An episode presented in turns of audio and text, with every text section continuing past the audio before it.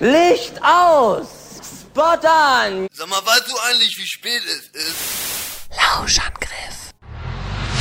Gegründet wurde die Band Orff in Weimar von Marco de Hond und Hendrik Winter. Gefunden hatten die beiden sich schon 2007. Bis genügend Musiker und Songs für das erste Album zusammenkamen, vergingen aber nochmal fünf Jahre. Ihr zweites Album erschien zu Beginn dieses Jahres. In der Zwischenzeit hat sich die Besetzung der Band immer wieder verändert. Eines der neuesten Mitglieder ist Sängerin und Gitarristin Steffi Nah. Und dann letztes Jahr wurde die aktuelle Platte aufgenommen, da durfte ich schon Teil von sein und seitdem bin ich jetzt dabei und orfe mit den Jungs durch die Gegend.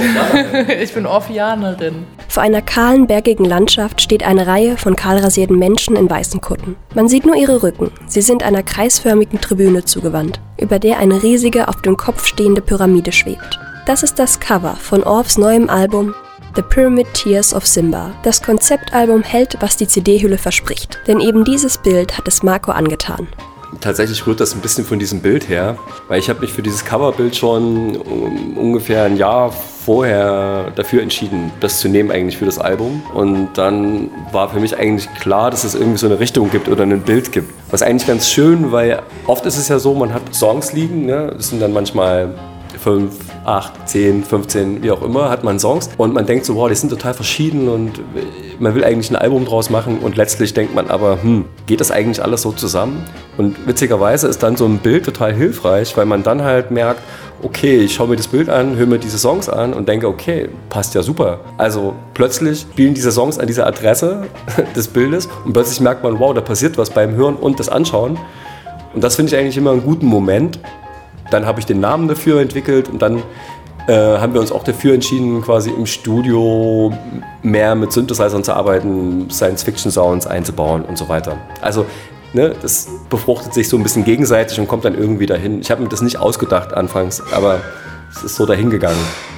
Mit den Jahren hat sich für die Ofiana ihr Umgang mit der Musik verändert. In den ersten Jahren der Band wurden die Songs zusammen beim Jam im Studio gespielt. Mittlerweile schreiben alle ihre Ideen auf und bringen sie zu den Aufnahmen mit.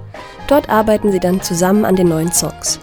Also so eine Albumproduktion ist ja ein Prozess, der auch über eine bestimmte Zeit läuft und passieren auch unvorhersehbare Dinge. Und es war schon so, dass die Musik wie ein Rohdiamant schon sozusagen vorhanden war. Und wir haben dann eben zusammen mit den Jungs von Zodiac eben in Kooperation ähm, an dem Album weiter geforscht, sage ich mal. Und da sind natürlich auch immer mal äh, neue Aspekte hinzugekommen gekommen, soundmäßig und einfach genau. Also ich habe schon so ein paar kleine Farbkleckse auf dem Album hinterlassen, würde ich sagen. Schöne, total schöne Farbkleckse. Weil natürlich ja dieser Prozess im Studio weitergeht. Man hat ja, wie du schön gesagt hast, den, den Rohdiamant, aber letztlich äh, passiert in dem Prozess, wenn man sich dann wirklich auf dieses Album einlässt und die ganze Band dann plötzlich da teilnimmt und sagt, okay, jetzt machen wir dieses Album. Plötzlich werden ja auch alle nochmal kreativ. Jeder hat dann plötzlich seinen Blumenstrauß, den er reinwirft. Und das ist ja auch total schön.